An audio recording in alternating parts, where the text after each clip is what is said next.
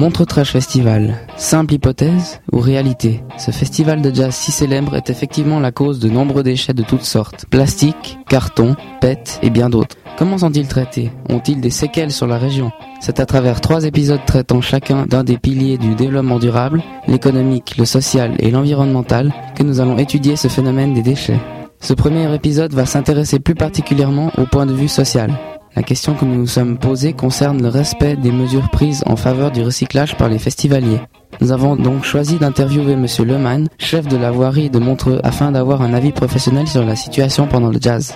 Monsieur Leman, les mesures prises en faveur du recyclage du plastique et du papier sont-elles appliquées par les visiteurs du jazz par respect pour les habitants de Montreux? Alors, par respect pour les habitants de Montreux, on a mis en place au Montreux Jazz Festival une déchetterie dans la maison des congrès, ce qui permet de faire le meilleur tri. Le papier carton est recyclé. Mais il est clair que pendant certaines périodes, surtout en fin de soirée, il est très difficile de recycler euh, les matériaux. Est-ce que vous pourriez estimer quelle tranche d'âge respecte ou pas les mesures prises en expliquant les causes de ce comportement? Je pense que les, les jeunes respectent assez bien le recyclage parce qu'ils sont sensibilisés à l'école et puis après, finalement, c'est pas vraiment une question d'âge. Après, c'est plus une question de comportement en fin de soirée qui font que les gens recyclent plus. Mais on se rend compte que les gens cherchent les récipients pour mettre les différents déchets. Donc il y a une bonne prise de conscience. Et comment, d'après vous, pourrait-on sensibiliser des tranches d'âge ne respectant pas les mesures en admettant qu'elles y gagnent quelque chose?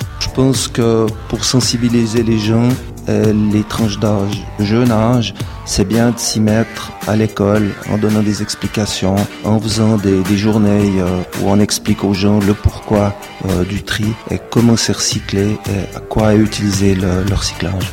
Y a-t-il une progression constante de la prise de conscience des gens aujourd'hui en 2009 par rapport à la gestion des ordures comparée aux autres années? Oui, on se rend compte que bon, c'est des petits pas, mais le, le tri est toujours meilleur. Et avez-vous constaté une différence dans les habitudes et comportements des gens, autant pendant la période du jazz que pendant le reste de l'année? Non, je crois que par rapport à la population, il n'y a pas de différence qu'on soit en période de jazz ou le restant de l'année. De toute manière, à Montreux, on a des manifestations pratiquement continues. Et comment pourrait-on diminuer les déchets à la source, c'est-à-dire euh, produire moins de déchets lors du festival? Quelles sont les mesures déjà mises en place pour diminuer les déchets pendant le festival?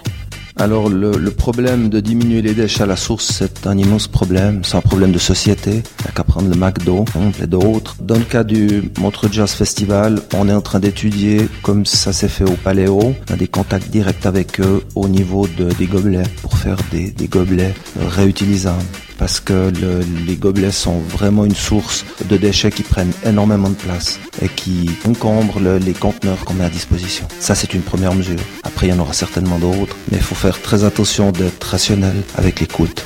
Merci beaucoup. D'après M. Leman, les mesures prises en faveur du recyclage sont globalement respectées par la population du jazz, toutes tranches d'âge confondues. De nos jours, l'éducation joue un grand rôle et sensibilise très tôt les jeunes au respect de l'environnement.